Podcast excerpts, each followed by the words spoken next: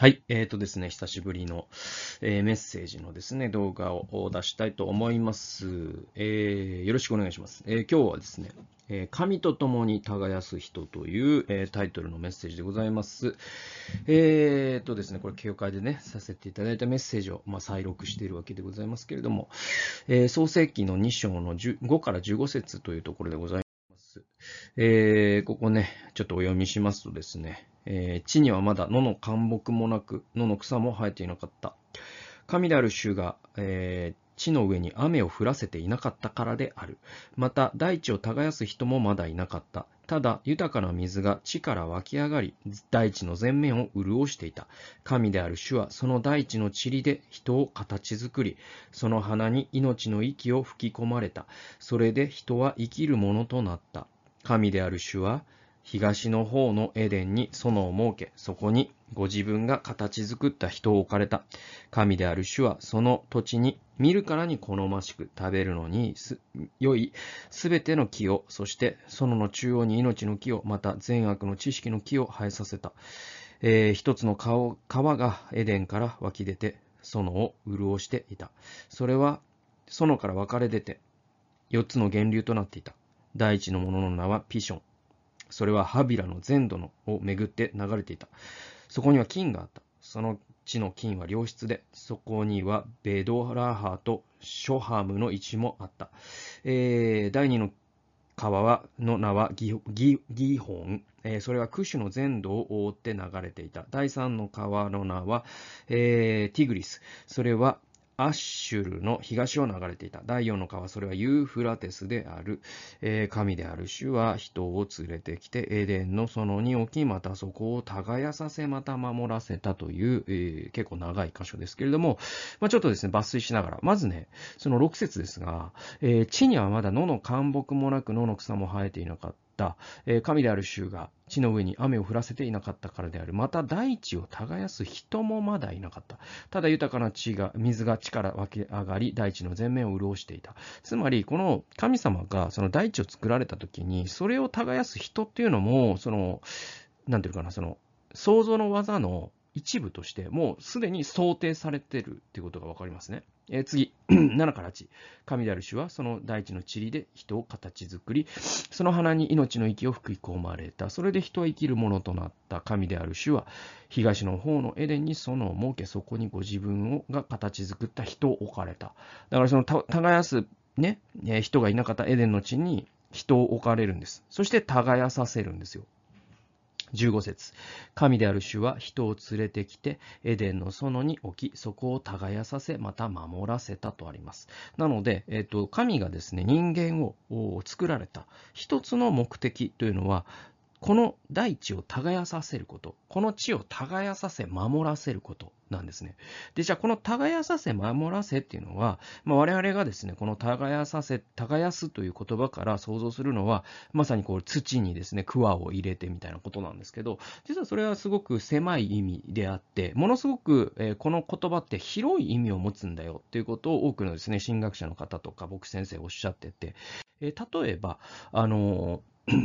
えっと、船の右側ってですね、クリスチャの雑誌ございまして、えー、2018年の4月号で、えー、河野雄一先生という緑キリスト教会の牧師先生がこういうことを書いてらっしゃいます。えー、神の形である人間は神の代理、過去エージェント、あるいは共同者、過去パートナーとしてこの地を耕し、利用し、文明を文あごめんなさい文化を築いていくように命じられたのです。でこの文化というのが後に重要な言葉になってきます。でただ、耕すというこの言葉、考えてみてほしいと。で、これは人に対する場合は、使えると訳されている言葉なんです。これ、まあ、ヘルブル語ですね。で、えっと、名詞形はしもべとなるような言葉が耕すという言葉として使われているんだそうです。この漱石の2章で。えー、これ、つまり、強圧的にではなく、使えるように地を治めることを意味していると考えられます。すると、続けて守らせたとあるように、神は人に地を破壊しないで、神の身旨に沿った文化を築いていくよう、管理者としての責任を与えたのだと言えるでしょうと。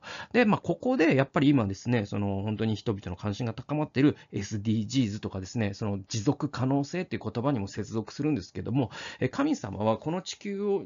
のね、管理を人間に任されたっていうのは、それはそれを好きにしていいよっていう意味じゃなくて、やっぱりですね、大切に持続可能にに、えー、管理せよってことなので、えー、愛を持って使えるように管理せよってことですね。だとしたら、その解散資源をバンバン取ってもいいってことにもならないし、ね、えー、化石燃料をバンバン燃や、ね、好きなだけ燃やしていいってことにもならないわけですよ。えー、これ非常に深い意味があるわけです。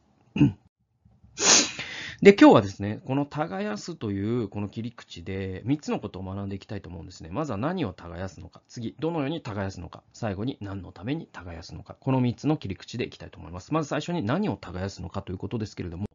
えまず、自分自身を耕す。この視点、大事だと思います。えー、信玄の12の11には、自分の畑を耕す者は食に満足するが、虚しいものを追い求める者は良識がないとあります。えー、同じ信玄の28の19、自分の土地を耕す者は食料に満ちたり、虚しいものを追い求める者は貧しさに満ち足りるとあります。えー、第一手モての4の7から8です。俗悪で具にもつかない作り話を避けなさい。むしろ、経験のために自分自身を鍛錬しなさいとあります。で、え、肉体の鍛錬も少しは有益ですが、今の命と来たるべき命を約束する経験は全てに有益ですとあります。で、えっとですね、古代社会、旧約時代の自分の畑って何かっていうと、当時、その農業従事者の人口って多分人口比で9割超えてると思うんです。まあ、農業というのがほとんどのその産業の基盤となっていた時代ですから。だからつまり自分のね、旧約聖書で自分の畑と言われてるときに、それは、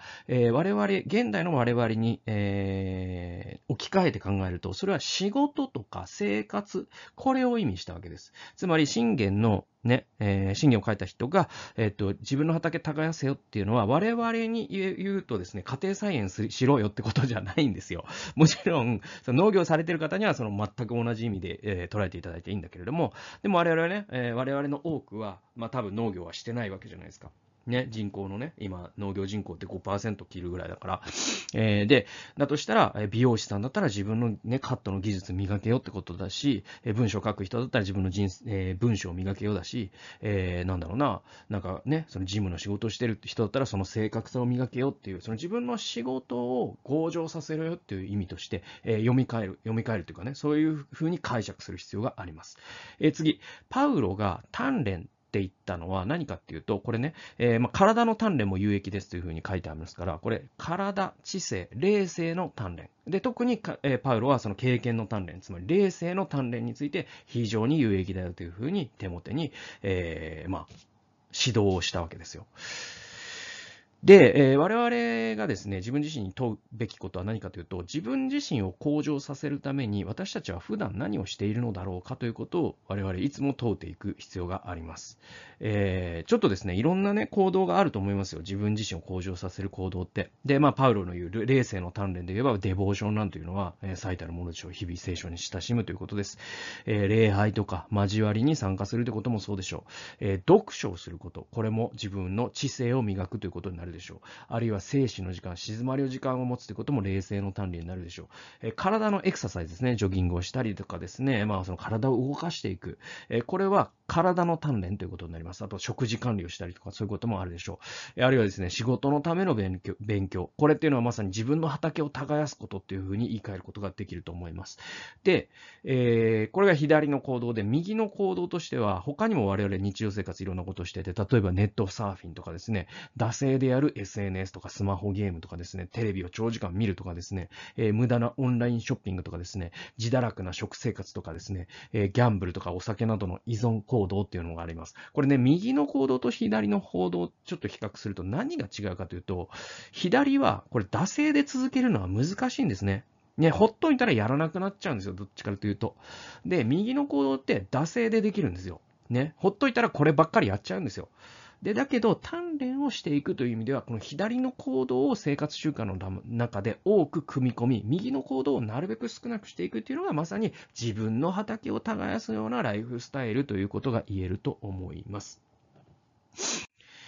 えー、次、何を耕すのか、2番目は、最初は自分自身だけれども、次はですね、教会なんですね。これですね、第一コリント9章10節、えー、私たちのために言っておられるのではありませんか。そうです。私たちのために書かれているのです。なぜなら、耕す者が望みを持って耕し、脱穀する者が分配を受ける、えー、望みを持って仕事をするのは当然だからですと。これね、どういう文脈かというと、パウロが、そのコリントの信徒からですね、あなたは教会から報酬を受け取っていないのはおかしいっていうことを言われるんですよ。で、それに対して、パウロは、私は教会からね、報酬を受け取っていないことを誇りに思っていますって言うんですよ。で、だけど、ケパ、えー、つまりペテロですね。ペテロたちが教会から報酬を受け取って、それで生活しているっていうのも、またそれは全く正当なことだっていうことをパウロがここで論証するために、旧約聖書の食物をこなしている牛に靴子をかけてはならないという、えー、この部分を引いてですね、えー、パウロは、ね、脱穀する牛に対して、そのね、麦を食べるということをさせるでしょうと農家がね、えー、それと同じように、ね、えー、教会を耕す人、ね、教会という畑を耕す人が、その畑から収穫物をいただく。つまり、教会から報酬をいただくということは全くもって正当なんだ。ということをパウロはこの第一コリント9章10節で言ってるんです。ここで、えー、重要なのは、ね、ここ、この文脈で重要なのは、教会が畑に例えられており、そして牧会することが耕すという行為に、えー、なぞらえられていることです。で、このモチーフでですね、何度も何度も繰り返されるんです。新約聖書の中で。ヘブル書の 7から8です。たびたび降り注ぐ雨を吸い込んで耕す人たちに有用な作物を生じる土地は、え、神の祝福に預かりますが、茨やアザミを生えさせる土地は無用で、やがて呪われ、最後は焼かれてしまうのですと。で、これ、ここで土地と例えられているものは何かというと、私たちクリスチャンであり、クリスチャンの共同体、つまり教会のことなんですね。だから教会が常に有益なね、身をね、生じさせるならば、それは祝福に預かるけれども、教会がいつもの争いとかですね、人の悪口とか、そういったものばかりですね、生えさせてしまうとしたら、それは最後は焼かれてしまうよという警告を、え、ヘブル書の著者はしている。え、第一コリントの3章6節私が植えてパウロが水を注ぎました。しかし、成長させたのは神です。これままさに、え植えたっていうのは何かというと、パウロが教会を開拓し、アポロが水を注いだっていうのは何かというと、アポロっていうのは卓越した教師のね、聖書の教師だと書かれていますから、アポロが聖書を教えることで、その教会を成長させる水を注いだんだよというふうに例えているわけです。で、まあ、ことほど採用にですね、えっ、ー、と、教会というのは畑にたたが、えー、例えられ、そして耕すというのは牧会とかケアという行為に例えられているんです。で、重要なのは、私たち一人一人クリスチャンというのは、耕される、つまり牧会され、ケアされる教会自体でもあるわけですよ。でも同時に教会を耕す側でもあるんです。すべてのクリスチャンが。エペソの4章の12から13、それは生徒たちを整えて奉仕の働きをさせ、キリストの体を立て上げるためです。私たちは皆神の御子に対する信仰と知識において一つとなり、一人の成熟した大人となってキリストの満ち満ちた見た見にまで達するのですとありますね。えー、なので、あのー、ここでその生徒たちを整えて奉仕の働きをさせ、キリストの体を立て上げるってどういうことかというと、我々クリスチャンみんなが、えー、立て上げられていく、え、そしてうんと、ね、えー、生徒として整えられていくっていうのは何のためかというと、それは奉仕をするため。その奉仕っていうのは何かというと、その教会を立て上げる働きに携わっていく。そこに参与していく。えー、それが、ね、クリスチャンが整えられる目的なんだよということを、えー、エペソの12から13は言っているわけです。で、えっと、ちょっとですね、あの、自分自身に説、えー、質問してみてもらいたいんですけれども、あなたは誰に耕してもらっているだろうか、つまり誰にケア、牧会されているだろうか、これちょっと考えてみてください。えー、次、あなたは誰を耕しているだろうか、私は誰をケアし、牧会しているだろうか？ということですね。で、これね、この2つの質問、ちょっと考えてもらって、これね、1も2も両方思い浮かぶのが健全なクリスチャンとしてのあり方だと私は考えるし、聖書もそう言っていると私は、えー、解釈しています。えー、どういうことかというと、そのクリスチャンってですね、健全なクリスチャンというは、っていうのはだ、えー、どういう人かというと、誰かをケアし、そしてなおかつ誰かにケアされている。それが健全なクリスチャンのあり方なんですよ。で、これは、え、主任牧師とかですね、クリスチャンとしてその指導者の役割に、ね、ある人ですらそうなんです。これね、アカウンタビリティっていうんですけども、えー、そのトップに立つ人にもやっぱりその人をケアする人が必ず必要なんだっていうのは牧会の原則であり、また、ね、牧会学とかでも今はね、言われるようになってきていることで。で、なんで、まあ、どんなリーダーの人でも指導者の人でも、えー、自分もケアされなければいけません。また、どんな自分はまだまだクリスチャンとして全然ですよって思われる方も、やっぱり誰かのケアをすることで、ね、キリストのご性質を身につける、キリストはこのようにケアをされたのかということを体験することにもなりますから、この両方があるってことが大事です。で、これですね、あの注意は、あの、これって固定的なものではないんで、一生この人がとか、一生この人をケアするとか、そういうことじゃなくて、それは分野によっても変わるでしょう。この分野はこの人にケアされてるな。この分野はこの人をケアしているな。えこういう形で非常にまた、その、この時期はこの人にケアされたけど、また今このステージになったらこの人にケアされてるなっていう形でもいいです。えなんでこれ流動的でダイナミックなものなんだけれども、え常に両方とも思い浮かぶっていうのが、まあ、健全なクリスチャンのあり手方かと思います。え2つ目、1か2のどちらかしか思い浮かばない人は、ね、祈って見つけてみることをお勧めいたします。えー、私はですね、誰に、えー、ね、ケアはしてるけど、誰にもケアされてないなという方は、自分のことをケアしてくれる誰かを見つ、ね、祈って見つけてみてください。で、そのケアしてくれるっていうのは、自分でお願いすればいいんですよ。自分はそのアカウンタビリティっていうのを必要としてるから、いつも僕が報告するから、それに対してフィードバックくれたりとか、祈ったりしてくれないっていうだけでいいんです。別にその人が偉い先生でなくてもいいです。自分より年上である必要すらありません。え、でも自分がこの人のように、え、なりたいなと思う、そういうですね、クリスチャンがもし、え、いらっしゃるなら、その人に頼んでみてください。ほとんど断られませんから。はい。必ずその人は祈ってくれるし、そしてアカウンタビリティ受け入れてくれるでしょう。え、そして2番目、え、自分は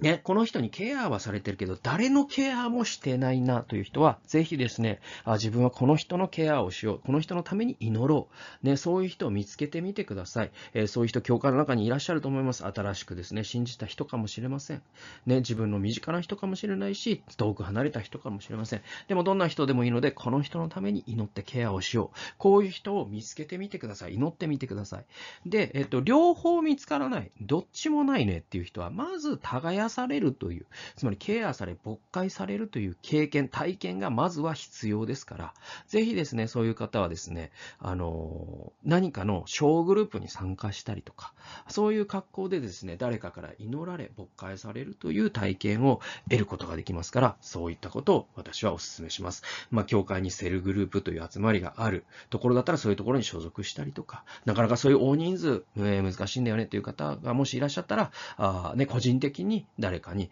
あ僕にその聖書のね、えー、学びをしたいんだけど一緒にしてくれない？そして祈ってくれない？みたいなことをですね、えー、頼んでみてください。ほとんど断られませんから大丈夫です。はい、ということで、えー、次行きましょうか。えー、何を耕すのか。最後は社会と世界。これを耕していくんですね。さっきの河野先生の話ともつながるんですけれども、ティモシー・ケラーという人が書いた、えー、この世界で働くということという本の中にこういう箇所があります。えー、75から77ページ。農業では土と種という物理的な原材料から食べ物を作り出し、音楽であれば音を並べ替えて美しく感動的な調べを紡ぎ出すことで人生を意義あるものにします。えー、布から洋服を作るとき、ほうきを手に取って部屋を掃除するとき、科学技技術を用いて電力を制御するとき、成長途中のナイーブな子供に何かを教えるとき、夫婦問題の解決法を伝えるとき、身の回りにあるシンプルな材料から素晴らしい芸術作品を作るとき、私たちは神が始められた仕事、つまり形のないものに形を与え、もので満たし、それを従えるという仕事を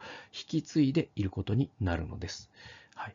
で、混沌とした状況の中に秩序を生み出すとき、潜在的な創造性を引き出すとき、自分が見つけたものをさらに作り込み、そこからさらに発展させるとき、私たちは被造物を社会的、文化的に発展させようとなさる神のスタイルを踏襲しているのです。えー、事実、これね、cultivation っていう言葉、耕すという英語ですけれども、このね、えー、同じ語源になった言葉っていうのが、英語のカルチャーっていう言葉なんです。つまり、文化っていう言葉です。事実、英語のカルチャーという言葉はカルティベーションから派生した言葉です。えー、だから私たちがこの世界に文化を生み出すときに、これ耕してるんですよ。この世界を文化的に。だから、その選挙学者じゃあの、えっ、ー、と、聖書学者、神学者によっては、えっ、ー、とね、えー、この創世記第2章の耕し守らせたというところをとって、大文化化命令というふうに呼ぶ人もいるそうです。えー、天地創造の技を通してこの世界を従えられた神は、私たちが神の代理人となってこの地を従える仕事を続け、推し進めるようにと呼びかけておられます。つまり我々が、その、もちろん桑を持って土をね、に桑を入れるっていうのも耕すなんだけども、文字通りそういう人もいるでしょう。だけども、え私たちがですね、何か文化的な活動をするとき、え小説を生み出すとか、あるいはまあその、ここにも出てきたけど、電力を維持する人、ガス会社で働く人、ね、道路公団で働く人、そういう方々も文化を維持するということにおいて、ね、この大文化化命令、つまりこの地を耕すという、この命令に従っている。そしてそれは神が始められた創造という働きの延長線上にあるんだということをケラーさんは言ってるわけです。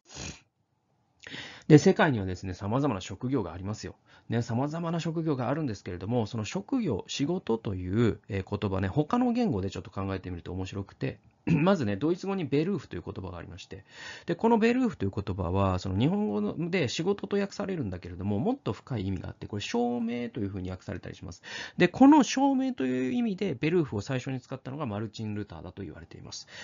で、マックス・ベーバーというですね、社会学者はまさにこのベルーフこそが資本主義というものの基礎になっていったということを論じています。また、英語ですね。英語でコーリングという仕事、ね、仕事という単語の中にコーリングという言葉があります。これは転職っていう意味ですね。じゃあ、コールって何かというと、呼ばれたってことじゃないですか。誰が呼んだ？これは神が呼んだってことなんですよ。えー、これね、先ほどの本、えー、ティモシー・ケラさんの本の続き、87ページですけれども、ロバート・ベラーというこれ宗教社会学者ですね。この方が、えー、仕事とは呼び出されたものであるという考えを主張していました。これ、ボケーションというのも、英語のまた別の職業を表す言葉なんですけれども、このボケーションのボケイってあるじゃないですか。最初の VOC ですね。これって、あの、ボーカルと同じ語源なんですよ、ラテン語において。えー、だからつまり声なんですよ。このね、職業という英語のボケーションの前半部分で声っていう意味なんです。これと誰の声っていうと、これやっぱり神の声なんです。神の声を聞き、そしてその声に応答するときに我々は職業に就くっていう考え方があるわけです。でね、これ神の声だけじゃなくて人の声でもあるっていう話がここから出てきます。これは単なる自らの出世の手段ではなく、皆の者のための貢献です。え、自分ではない仕事の、えー、あ、ごめんなさい。自分ではない他の誰かに仕事を頼まれたときに初めて、そして自分のためというよりは仕事を頼んできた相手のためにその仕事をするときに初めて仕事をするように呼ばればれたということになります。ね、ここで呼ばれたという言葉が出てきますね。で、自分の仕事が他者への奉仕という奉仕として行う神に任命された仕事であるという事実を再認識したときに初めて毎日の仕事が呼び出されたものと言えます。それこそ聖書が唱える仕事感です。我々は毎日起きて仕事をするじゃないですか。それは誰かから呼ばれたからなんです。それは二重の呼び声があるんですよ。一つが神からの呼び声。もう一つがその仕事を通して益を受ける誰かからの呼び声なんです。あなたがレストランを経営しているならば、それを食べる誰かから呼呼ばれてるんです。あなたが美容師ならば、髪を切るのを待っている誰かから呼ばれてるわけですよ。はい。えー、どのように耕すのかに移っていきたいと思います。2番目。どのように耕すのか。で、ここで、あの、農業と工業っていう、えー、類比を考えてみたいんです。左が農業ですね。土にクワウを入れている。えー、右が工業、これ自動車のラインですね。で、えっと、どのように耕すかっていう時に、これ製造業とは違うんだっていうことがすごく大事だと思います。で、工業、製造業の場合、これってね、ああすればこうなるという原則に支配されてますね。予測と投与っていうんです。難しい言葉で。で、ああすればこうなるってどういうことかというと、その自動車ってね、だいたい10万個の部品からできてるそうです。えー、ジャンボジェットは100万個の部品からできてるそうです。パソコンは1万個の部品からできてるそうです。で、えー、この部品のどの部品を変えるとどういうアウトプットが変わるかというのは完全に数理モデルで予測できるじゃないですか。で、完璧に組み立てたけど、動かないなんてことは絶対ないから予測と投与なわけですよね。はい。で、動かないなんてことがないから、えー、動かないという例外があった場合に不良品と言われるわけで。ところが農業の場合、これってね、ああしてもこうならないんです。基本的に。つまり複雑で不確実なんですよ。で、これまあ家庭菜園でも農業なんでもいいですけど、土をいじったとか、えー、そういうね、えー、ことをしたことがある方は、えー、わかると思うんですけど、なんかね、そのマニュアル通りにやっても、うまくいかなかったりする。それはなぜかといえば、湿度も違えば、ね、日の当たり方も違えば、台風が来たりすることもある、まあ、いろんな条件が、あらゆる意味でその土一つとっても、同じところで買った土でも、そのね、ポね、そのなんだ、えっと、なんだ、プランターの大きさであったり、プランターの素材が違うかもしれません。同じ場所で買った種でも、その種が新鮮かどうかが違うかもしれない。つまり、その関関係する関数が多すぎて予測ができないっていうことを複雑系って言うんですけど、基本的に生命っていうのは複雑系なんです。複雑系って予測ができないっていう特徴があるんですよ。で、じゃあちょっと考えてみてもらいたいんですけど、先ほど言った自分育て、自分を耕すとかですね、教会を耕す、あるいは社会を耕す、あるいは人を育てる、子育てとかでもそうですね。これって農業と工業、どっちに似てると思います？おそらく、これ、農業に似てるんですよね。神の国って工業よりも農業に似てるんです。つまり、ああしてもこうならないようにできてる。つまり、複雑で不確実なんですよ。予測と投与で支配できないんですよ。でね、これって僕だけが言ってるんじゃなくて、イエス様もおおっしゃってるから僕は言ってるんです。えー、っと、マタイの4章の26から29、神の国をイエス様はある時こういうふうに例えました。またイエスは言われた。神の国はこのようなものです。人が地に種をまくと、昼夜、あ、ごめんなさい、えーえー、っと夜昼か。夜昼、寝たり起きたりしているうちに、種は芽を出して育ちますが、どのようにしてそうなるのか、人はそれを知りませんと。ね、えー、地は一人でに実を実,、えー、実をならせ、初めにない、次に穂、次に多くの実が穂にできます。実が熟すとすぐに鎌を入れます。収穫の時が来たからです。つまり、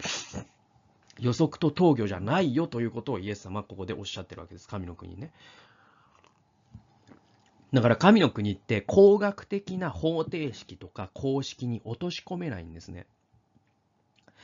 じゃあどうやるかというと、やってみて、うまくいかなかったらまた違う方法でやってみてっていう試行錯誤を永遠と積み重ねていくことでしか前進することができないんです。で、なんでこんなね、神の国がもっと予測と投与が成り立つ、なんか方程式に落とし込めるものだったらよかったのと皆さん思うかもしれませんが、でもそうじゃないじゃないですか。で、なんでかなって考えたときに、一つの僕は仮説があって、それは何かというと、あのね、確実なものに信仰っていらないですよね。ね、さっきの話で言うと、パソコンね、パソコンね、えっ、ー、と、1万個の部品を組み立てて、はい、動けっていう時に進行必要ないですよね。ね、えー、自動車のラインでトヨタで組み立てられたね、自動車がどうか動きますようにと、トヨタ、秋夫さんというトヨタのね、社長は毎日祈ってるかというと祈ってないですよね。だって、その設計図通りに、えー、組み立てたら絶対に動くんだから、皆さんもね、ミニ四駆組み立てたことある方、ミニ四駆組み立てた時に、どうぞ主よ動きますように、奇跡が起こりますようにとは祈らないですよね。なぜなら、えっと、マシンというのはそういうものだから、説明書通りにやれば動くからマシンなんですよ。でも、神の国というのはマシンじゃないから、ああしてもこうならないんですよ。確実じゃないんですよ。でも確実じゃないからこそ祈るわけですよ。そして信仰が必要なんですよ。で、あの、不確実だから信仰が必要になりますね。僕ね、好きな言葉で、えっ、ー、と、アン・ラモットさんという、えー、アメリカ人の、えー、クリスチャンの作家がいらっしゃいまして、この方が言った言葉がすごく僕大好きなんです。で、それ何かっていうと、信仰の反対概念は不信仰じゃないよって彼女言うんですよ。信仰の反対概念は確実性だって言うんです。ね、そうですよね。考えてみたらそうで、もし僕の人生、あなたの人生が確実性で埋め尽くされているならば、ね、来年はこうなって、5年後は10なって、こうなって、10年後はこうなって、え、死ぬ時はこうなってっていうのが、もう生まれる前から、そして今の時点で全部分かってるなら、我々は1秒も祈る必要がないですね。だって確実なんだから。でも人生って不確実じゃないですか。不確実だから神様を信じる信仰が必要だし、不確実だから祈る必要があるんですよ。なので、信仰の反対は不信仰ではない。信仰の反対は確実性だ。そして神の国っていうのは確実性からは最も遠い。だからこそ信仰が必要なんだってことになります。えー、次、えー、どのように耕すのか、気長に待つっていうことも必要です。さっきと同じ箇所ですけど、前半部分、えー、注目してください。夜、昼、寝たり起きたりしているうちにとあります。で、これね、えっと、神の国ってすごく時間を味方につけるってことがすごく大事になってきます。えまずね、アブラハムがですね、証明を受けたのってこれ80歳と言われてます。えモーセが証明を受けたあの燃える芝も80歳と言われてます。え弟子たちがイエス様の言葉の真意を理解したのはイエス様が天に昇られた後です。3年半イエス様と、え、一緒に過ごしたけれども、え直前にも弟子たちはイエス様の神の国が来るという言葉の意味を誤解しているということが弟子たちの発言からわかります。えー、弟子たちが本当に分かったのは、えー、ペンテコステの日、つまり精霊が弟子たちに下られた後だということがわかります。つまりとても時間がかかったということです。えー、じゃあ考えてみてほしいんですけど、あなたが今のあなたになるのに何年かかったんでしょうかと。私だったら43年かかってるんですよ。ね、皆さんだったら、まあ、皆さんの年齢と同じぐらい時間がかかっているんです。で、人を育てるとか、教会を育てるという時にですね、我々イライラしがちなんですよ。ああ、もうなんでこんなにね、祈ってるのに、こんなに勃会してるのに、こんなに働きかけてるのに、なんでこんなに人々は変わらないんだ、みたいなことを我々思いがちなじゃないですか。でもね、木を育てているって考えると、まあ、そんぐらい変わらなくても当たり前だなっていうふうに思えませんか？ね、あの、もやしとかひまわりとか、朝顔を育ててるんだったらやっぱり、えー、1ヶ月やってるのに何も変わらない、もうおかしいんじゃないかって思うかもしれませんけど、でもですね、木を育ててるってことであれば、木っていうのはやっぱり何百年とかかかる木だってあるわけですから、そう考えると、教会とか人を育てるっていう時にも、気長に待つことができる。で、この気長に待って時間を味方につけるっていうのが、えー、神の国の働きをするときにすごく大切なことになってくると思います。えー、3つ目、どのように耕すのか。これ、刈り込むという要素も必要になってきます。ヨハネの15章の2節です。私の枝で実を結ばないものはすべて、父がそれを取り除き、実を結ぶものはすべて、もっと多くの実を結ぶように刈り込みをなさいます。これ、刈り込みってですね、まあ、農業をしている方はよくわかるし、あと、まあ、果樹園とかだとね、皆さんもご存知の方はいっぱいいると思うんですけど、まあ、例えばリンゴ農家さんだったらね、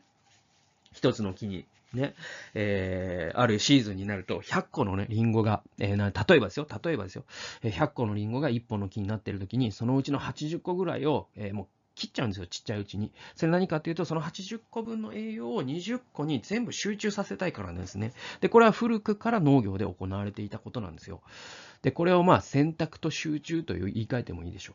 で、これね、何もかもはできないということを我々知る必要があります。ね、教会とか自分とか社会を耕していくわけですけど、それぞれに今はこれをするっていうふうに集中してみたらどうでしょうか？自分を耕すときに、ね、トレーニングもする、ね、デボーションもする、ね、知性もね、その本も読む、全部やろうとしても無理だから、今この時期はこの部分を、一生懸命やろう、みたいな形で、まあ、教会でもそうですよ。ね、この活動もいっぱいあるし、この部分もこの部分もこの部分ってやっても、えなかなか難しいですから、えー、今年はこの部分を教会だとしたら、えー、強化していこうとかですね、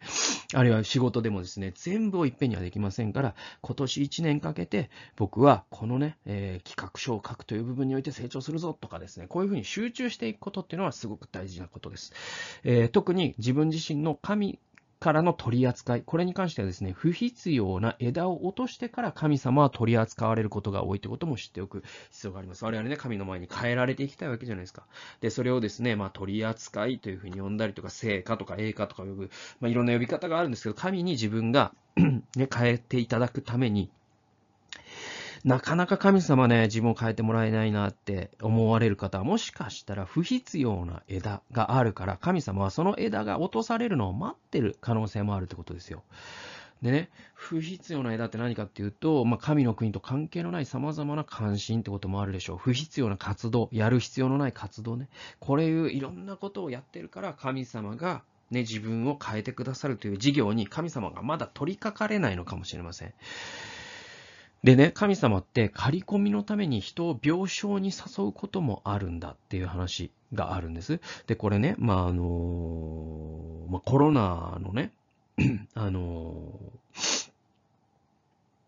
コロナ禍の今の世の中だけれども、ちょっと僕最近、その先ほどの船の右側という、雑誌の中で僕はすごく心を揺さぶられる、非常に心に刺さったね、記事がありまして、で、それが、その FVI ね、僕の、僕らのね、NGO の、え、っと、役員をしてくださっている三浦先生というですね、え、っと、クオンキリスト教会、まあ、杉並にある、えー、教会のですね、牧師先生がいらっしゃいまして、で、その先生、僕、私もですね、その教会行かせていただいたことあるんですけれども、で、三浦先生にもお会いしたことあります。で、その先生が今年の春に、えー、コロナウイルスに感染いたしましてですね、で、私もですね、その、まあ、FVI のね、関係の方から、ちょっと祈ってくださいということをね、えー、教えていただいたりしました。で、先生なんか Facebook とかでも結構ね、病床から発信されていたようで、私ちょっと Facebook 見てないので、あれなんですけど、えー、でもですね、その Facebook を見たよという報告を誰かから聞いたりとかして、ああ、そうかとか、つってお祈りしてました。で、その三浦先生がそのコロナで入院されて、で、えっと、退院されて、で、退院された、その経験を、えー、船の右側に、こう、気候という形で、証をですね、えー、書いてらっしゃったんですよ。で、その証が私は非常にですね、あいいなと思ったんですね。それ何かっていうと、その、まあ、三浦先生の場合、その、えっと、酸素吸入器とかをね、つけるぐらい、まあ、重症化まではいかないそうなんですけれども、でも、もうね、その酸素レベルを常にモニターしてですね、本当に熱はもうずっと40度とかで、もう本当に死ぬかと思ったんですって。でも、走馬灯じゃないですけど、それこそ人生の、その、ね、えー、今までの人生の出来事を全部頭を巡る、あ、これが走馬灯か、あ、もう死ぬのかなぐらいのことを思ったそうです。えー、でもですね、その 入院の中で、本当に辛かったし、えー、本当に辛かったんだけど、ある意味で、この病床というのは、神様が私を病床に誘ってくださったんじゃないかとも思うというふうに三浦さん先生おっしゃってるんです。で、それ何かっていうと、その1週間だったかな、えー、の2週間だったかの？入院期間で、本当にこう、自分の人生に自分の教会が、あるいは自分の恩師が、自分の妻が、自分の両親が、で、自分の子供たちがどれだけ自分に良くしてくださったか、そしてその背後に神様がどれだけ良くしてくださったかということを考えると、病床で涙が出たと。で、本当にその看護師さんたちの献身的な、ね、働きにも本当に涙が出たし、で、その最後のなんか食事をした時に、なんか、ちょっと感極まってね、なんか泣いてしまったんですね、その病床で、その病院食を食べる。だけど、そのお医者さんだったか看護師さんはそれに気づいてなくて、え、ちょっと具合悪いんですですか、なんか、喉が詰まったぐらいに思ってたらしいんだけど、でも本当に彼女のやっぱ、その、この病院に対する、医療に対する感謝とかもね、本当に溢れてきて。で、退院するときに、世界が違った見え、違って見えたって言うんですよ。本当にこう、なんていうかな、何を見ても感動があるし、何を見ても感謝しか出てこない。それは、その背後に神様がいるっていうことがも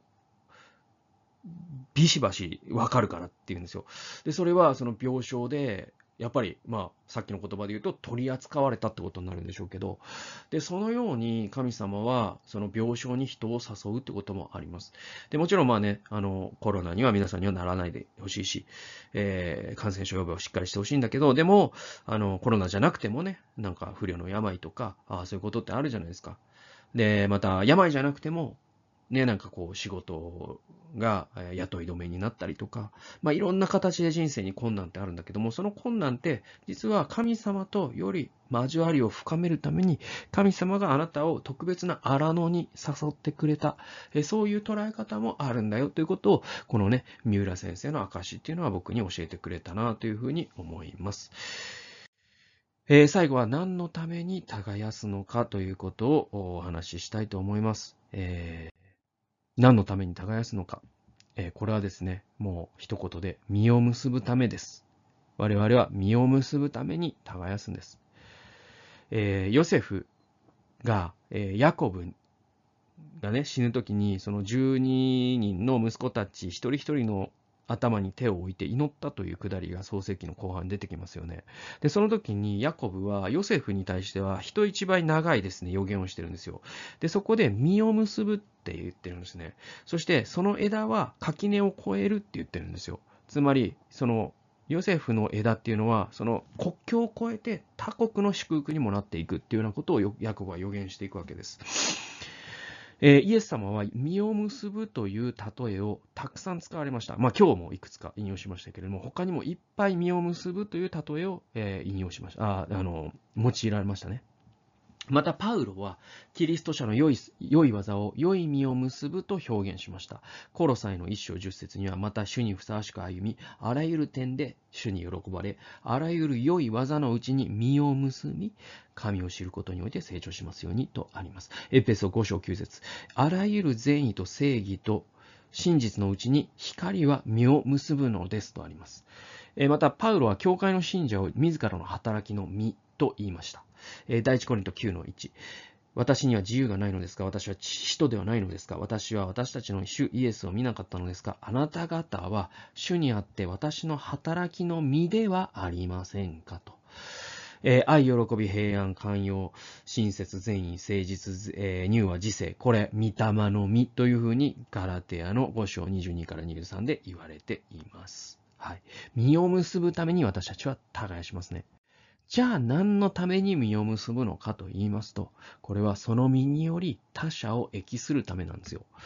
で、その実によって我々が幸せになるため。